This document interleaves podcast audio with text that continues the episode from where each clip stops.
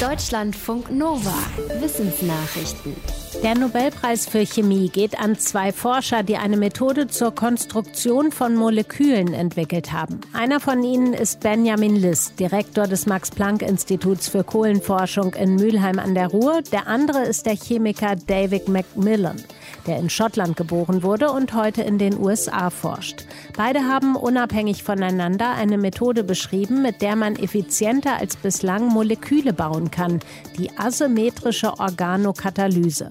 Gebraucht wird die etwa, um Energie in Batterien speichern zu können, in der Medizin oder auch in der Industrie, zum Beispiel um Hightech-Materialien zu produzieren, wie sie in Turnschuhen verarbeitet sind. Für den Bau von Molekülen muss man gezielt dafür sorgen, dass bestimmte chemische Reaktionen ablaufen. Meist braucht man dafür Katalysatoren, die diese Reaktionen anschieben, weil sie von Natur aus so nicht oder nur sehr langsam ablaufen. Lange Zeit hat man dafür Katalysatoren aus Metall benutzt oder Enzyme, also große Proteinmoleküle. List und Macmillan haben im Jahr 2000 eine Technik beschrieben, die kleine organische Moleküle ohne Metalle nutzt. Die Methode hat sich seitdem international etabliert. Wenn man nach einem stressigen Tag abends nach Hause kommt, hat man oft keine Lust mehr, Leute zu treffen oder auch nur mit den Nachbarn zu reden.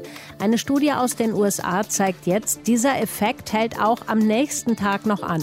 Forschende haben die Sozialkontakte von knapp 100 Studierenden über eine Handy-App zwei Monate lang nachverfolgt.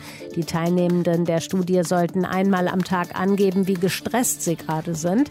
Die App sammelte außerdem anonymisiert Daten über Bewegungen und registrierte Unterhaltungen.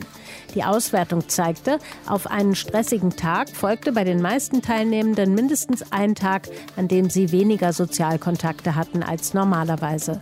Dieses Phänomen kannten Forschende bisher nur aus Experimenten mit Ratten. Sie sehen in ihrer Studie den ersten Nachweis, dass es auch beim Menschen existiert.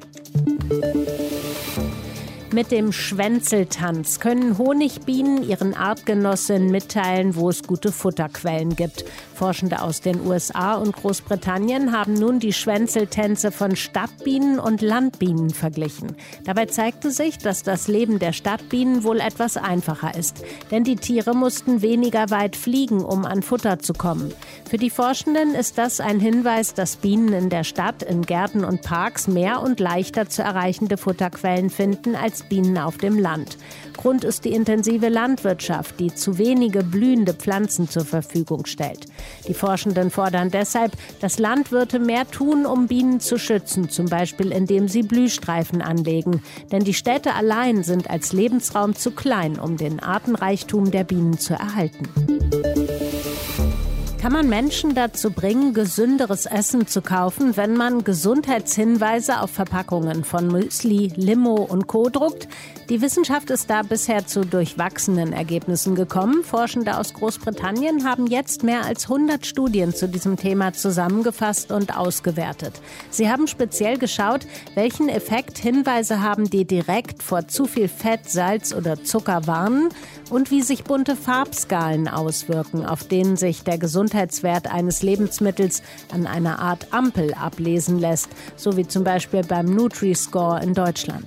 Es zeigte sich, dass beide Arten von Informationen dazu führen können, dass Menschen sich eher für ein gesünderes Produkt entscheiden, wobei die Warnhinweise Menschen eher davon abhalten, etwas Ungesundes zu kaufen, während die Farbskalen öfter dazu führen, dass Menschen sich für eine gesündere Alternative entscheiden.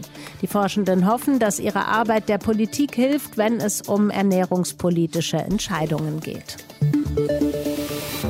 Wenn Fadenwurmmütter altern, sondern sie eine Art Milch ab als Nahrung für die Larven. Das ist für die Wurmmütter zerstörerisch. Der Milchproduktion fallen nach und nach alle inneren Organe zum Opfer, bis die Mütter sterben.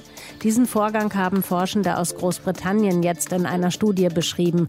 Fadenwürmer werden als Zwitter geboren. Sobald sie geschlechtsreif sind, befruchten sie ihre eigenen Eier mit ihrem eigenen Sperma. Nach ein paar Tagen ist das Sperma alle und die Milchproduktion beginnt. Diese Entdeckung könnte für die Altersforschung wichtig werden, denn bestimmte Fadenwürmer wurden bisher als Modellorganismen benutzt, um die Genetik des Alterns beim Menschen zu erforschen. Wenn der zentrale Mechanismus, der den Tod der Tiere einleitet, aber kein Altersphänomen ist, sondern mit der Fortpflanzung zusammenhängt, dann wären viele Erkenntnisse, die bisher durch Fadenwürmer gewonnen wurden, kaum oder nur sehr schwer auf den Menschen zu übertragen. Es klingt profan, doch Archäologen in Jerusalem haben sich über den Fund gefreut. Sie haben eine rund 2700 Jahre alte Toilette gefunden. Wie die Altertumsbehörde mitteilte, gehörte das Privatklo zu einem prächtigen königlichen Anwesen aus dem 7. Jahrhundert vor Christus. Die Toilette ist ein quadratischer Block aus Kalkstein mit einem Loch in der Mitte. Darunter wurde eine Klärgrube in den Fels gehauen, ähnlich wie bei einem Plumpsklo. Nach Angaben des Ausgrabungsleiters ist es ein sehr seltener Fund, denn nur die Reichen konnten sich Toiletten leisten. Jetzt sollen die Rückstände in der Grube untersucht werden. Womöglich lässt sich so etwas über die damalige Ernährung der Menschen herausfinden, sowie über Krankheiten der Antike. Deutschlandfunk Nova